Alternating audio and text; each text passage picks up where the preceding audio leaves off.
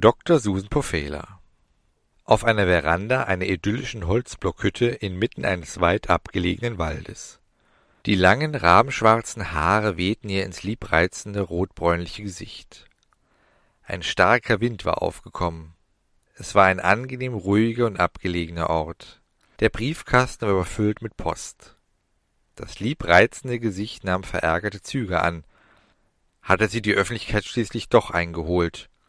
Nur schmerzlich erinnerte sie sich an die Tausenden von Klatschreportern, die ihrer Theorie bezüglich der Bäume nichts abgewinnen konnten. Dabei hatte sie nur die Spuren gelesen, etwas, das von Generation zu Generation ihrer Familie weitergegeben wurde. Das exzellente Lesen von Fährten, Spuren und dergleichen. Sie konnte die naturverbundenen Wurzeln ihrer indianischen Vorfahren nicht abstreiten, auch wenn sie dies manchmal gerne getan hätte. Denn tief in ihrem Inneren schlug das Herz einer Wissenschaftlerin, für sie waren die Fakten, Zahlen und das Nachweisbare schon immer sehr viel mehr wert als das spirituelle oder gar pseudowissenschaftliche Paranormale. Gerade als sie verärgert die Post aufsammeln und das Feuer des Kamins damit nähren wollte, holte sie die Öffentlichkeit noch schneller ein, als sie zu träumen gewagt hätte. Ein uralter Ford, der so verrostet war, dass man nicht einmal die frühere Farbe erkennen konnte, schoss auf dem einzigen Waldweg, der zur Hütte führte, heran wobei man zugestehen muss, dass das Herannahen des Fahrzeuges eher dem Bild einer heranhumpelnden, asthmatischen, vor tödlicher Krankheit qualmenden Rostschleuder glich. Dr. Susan Pofela blickte mit ihren großen haselnussbraunen Augen auf die sich nähernde Trauerspiel und wusste wenigstens, dass sie demnächst keine Yuppie-Journalisten verjagen musste, sondern auch jemand viel Schlimmeres. Ein Möchtegern Yuppie-Journalisten. Wobei das Möchtegern sich sowohl auf den Yuppie als auch auf den Journalisten bezog. Einer, der mit der Story des Jahres auf die Kosten ihres Ansehens in der Öffentlichkeit aufsteigen wollte. Egal, ob sie dabei ihren Traumberuf als Naturwissenschaftlerin an den Nagel hängen könnte. Wenn es nicht sowieso schon so weit war. Aber sie wollte zumindest nicht kampflos aufgeben. Ihre Krallen wurden schon ausgefahren, natürlich rein metaphorisch gemeint, noch ehe der bemitleidenswerte Journalist Alan Fine, der sich wirklich große Mühe gegeben hatte, sie zu finden, überhaupt eine Chance hatte, Hallo zu sagen, geschweige denn sich ihr zu nähern auch wenn es im Prinzip zutraf, was Mrs. Pofela sich dachte, nur ein wenig sympathischer.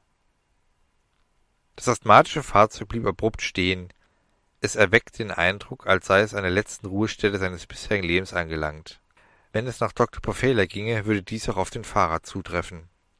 Mistdämliches Auto, keuchte Alan Fine, als er aus seinem Ford oder dem, was davon noch übrig blieb, ausstieg. Dann erblickte er die reizende Dame auf der Veranda, und erst dann nahm er die eigentlich idyllische Umgebung wahr. Tief atmete er die frische Waldluft ein. Herrlich hier. Und diese gute Luft. Und Sie verpesten sie gerade. Hier ist kein Schrottplatz, platzte es aus ihr heraus. Kein guter Start, um mit einer so natürlich schönen Dame ein Gespräch zu beginnen. Aber dies war nun mal sein Untalent. Pech mit Frauen. Na ja, nicht nur mit Frauen, eigentlich mit ziemlich allem in seinem Leben. Oh, Tut mir leid, Miss äh, Pofela, sprach er erneut ziemlich verunsichert. Normalerweise stellt man sich einer Dame erst vor, aber Höflichkeit unter euch Boulevardjournalisten ist wohl ein Fremdwort, schnippte es im brüsken Ton zurück. Wie kommen Sie darauf, dass ich Boulevardreporter? Aha, von der New York Times nehme ich an, unterbrach sie barsch, und ihre Abneigung war nun vollends nicht mehr zu verbergen. Alan Fine fühlte sich so in die Enge gedrängt, dass sich seine Unsicherheit in Trotz und seine Trotz in Wut umwandelte. Und eine wohlerzogene Dame lässt einen Herrn aussprechen, platzte es aus ihm heraus. Ein Moment der Stille. Beide sahen sich lang und intensiv in die Augen, den Anschein erweckten, Funken versprühen zu wollen. Plötzlich löste sich die Spannung. Wer zuerst zu lächeln begonnen und einem kleinen Hauch von Scham den Kopf wegdrehte, war nicht mehr mit ganz großer Gewissheit zu sagen. Vielleicht waren es beide gleichzeitig. Aber bitte, kommen Sie doch herein. Ich bin Dr. Pofela. Und von welcher Zeitung waren Sie nochmal, Mister? Fein, ohne Doktor. Und beide verschwanden lächelnd ins Innere der Hütte. Draußen kam ein leichter Wind auf. Die Baumkronen raschelten leise und die Äste tanzten im Wind. Ein kleines Schlingpflanzengewächs begann aus der Erde vor dem Fort zu sprießen und überlegte kurz, ob es nicht anfangen sollte, über das Auto zu wachsen, wenn es nur ein klein wenig länger auf einem Fleck stehen bleiben würde. In der Blockhütte Mrs. Pofela und Mr. Fine, die aufgrund immer stärker werdender Sympathie schon anfingen, sich zu duzen, mit Vornamen anzureden, begannen sich über Susans, Dr. Pofelas Vorname, Beobachtung zu unterhalten. In dem Wald und in weiteren Wäldern, die sie später noch untersuchte, ergab die Spurendeutung immer das gleiche Ergebnis. Dort, wo die Bäume samt Wurzelwerk fehlten und jetzt nur noch Löcher übrig blieben, wurden die Bäume nicht noch anfänglicher Vermutung ausgegraben, auch wenn diese Sichtweise noch immer in den Medien so dargestellt wurde. Nein, die Bäume haben sich selbst ausgegraben und sind einfach losmarschiert. Natürlich wiederholte Dr. Porfela bzw. Susan öfters ihre Spurensuche. Jedoch kam sie immer wieder auf ein dasselbe Ergebnis. Wie gesagt, Dr. Susan war, trotz ihrer spirituell angehauchten Indianervorfahren, eine Frau der Wissenschaft, der Zahlen, Beweise und Fakten. Und genau diese wiesen sie jetzt auf das vermeintlich Unmögliche hin. Ellen Fein glaubte ihr. Nun, er hat schon viele verrückte und möchte gern Berühmtheiten in seiner Karriere als Journalist interviewt. Susan allerdings war derart von diesem Ergebnis überzeugt, dass auch er anfing, ihr zu glauben. Etwas, das er sonst nicht so ohne weiteres tat. Jemandem vertrauen. Natürlich könnten Sie sagen, dass dies nicht nur sein Verstand entschlossen hatte, sondern auch sein Herz und ganz bestimmt die Libido. Aber dann wären Sie ein zynischer Besserwisser, ohne einen Hauch von Sinn für Romantik zu haben. Oder Sie sind ein Mann, was in den meisten Fällen vermutlich auf dasselbe hinauskommt versuchen sie sich dann einfach der Geschichte weiter romantisch hinzugeben und zu akzeptieren, dass Ellen einfach Susan vertraute. Sie sahen sich wieder ganz tief in die Augen. Diesmal noch vertrauter als zuvor.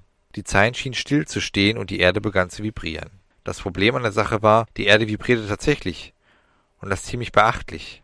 Ein Erdbeben stießen beide in einem Atemzug hervor. Die Inneneinrichtung des Waldhäuschen klapperte und manche Einrichtungsgegenstände entschieden sich entweder zu zerbersten oder einfach nur umzufallen oder beides. Die Stützbalken des Hauses ächzend besorgniserregend. Es gab nur eine logische Konsequenz. Raus aus dem Haus. Ellen nahm Susans Hand, wie atemberaubend und wunderschön ihre erste Berührung noch war, wie zwei verlorene Seelen, die sich endlich gefunden hatten, um sich zu vereinigen und nie mehr voneinander zu lassen. Leider wurde diese erste körperliche Nähe getrübt, denn die beiden Seelenhälften wollten einfach vorerst nur ihre eigene Haut retten und raus aus dem Tohuwabohu. Sie rannten Hand in Hand durch das Haus, wobei sie eine von der Decke fliegende Lampe nur knapp verfehlte. Sie öffneten die Tür nach draußen und blieben abrupt auf der Veranda stehen. Ihre Augen weiteten sich und ihre Münder öffneten sich erstaunt, denn nun sahen sie die Ursache des Bebens. Bäume, Überall. Nun, das ist im Wald nichts Ungewöhnliches, wenn sich nicht einige von ihnen bewegten, um genauer zu sein, auf sie zurannten. Ihre Wurzeln ähnelten in ihrer Bewegung eher Giftschlangen, die sich blitzschnell auf ihre Opfer stürzten. Einige dicke große Äste in den Baumkronen formten sich zu Keulen, die sich erhoben, um dann anschließend kraftvoll niederzuschmettern und etwas oder jemanden in seine atomare Einzelteile zu zermalmen. Dr. Susan Pofela brachte so etwas wie ein faszinierend hervor, als wollte sie gleich mit einer Untersuchung beginnen. Alan Fine gab sich schon eher seiner Panik hin, indem er zunächst einmal sehr weit weg wollte, bevor er sich über die Story des Jahrhunderts erfreuen konnte. Sein Griff um Susans Hand wurde fester. Er zog an ihrem Arm und rief Zum Wagen. Auch wenn der einzige Weg zum Haus von lebenden, wild gewordenen Bäumen versperrt war, gab es bestimmt Möglichkeiten und vereinzelt Lücken, um hindurch zu rasen. So hoffte er wenigstens. Er rannte mit Susan los und dann, dann blickte er auf seinen guten alten Fort, oder zumindest auf das, was man davon noch erkennen konnte. Er war durch und durch von einer oder mehreren Rankenpflanzen überzogen. Die Bäume kamen bedrohlich näher. Ellen und Susan rissen aus Leibeskräften an den Ranken. Diese reagierten darauf in einem beleidigten Rascheln. Egal. Endlich war der Wagen soweit befreit, um einzusteigen. Kaum im Innenraum des Fahrzeugs angekommen, wurde schnell der Zündschlüssel umgedreht. Der Motor machte nichts. Nur die Zündung machte ein verärgertes Klick. Nochmal. Diesmal ein Klick, Klick. Im Rückspiegel war nun ganz nah eine riesengroße Eiche zu sehen, die in kräftigen Ast zum zermalmenden Schlag ausholend nach oben schnellte. Jetzt endlich machte der Motor das erleichternde Wrumm. Ellen trat auf das Gas, und mit quietschenden Reifen fuhren sie endlich los. Um wenige Millimeter krachte der Ast an ihnen vorbei, und es kam ihnen fast so vor, als fluchte die Eiche. Selbstverständlich war dies nur Einbildung, schließlich konnten Bäume ja nicht reden, oder? Ein klein wenig erleichtert blickte Susan in den Rückspiegel. Gerade als sie ihren Blick von diesem Schauspiel abwendete, schweifte er ein letztes Mal an der Veranda des Hauses vorbei und sah, wie ein kleiner, schmächtiger und derart normal aussehender Mann plötzlich aus dem Nichts auftauchte und wie wild mit den Armen gestikulierend fuchtelte, so als ob sie ihren Blick nach vorne wenden sollte.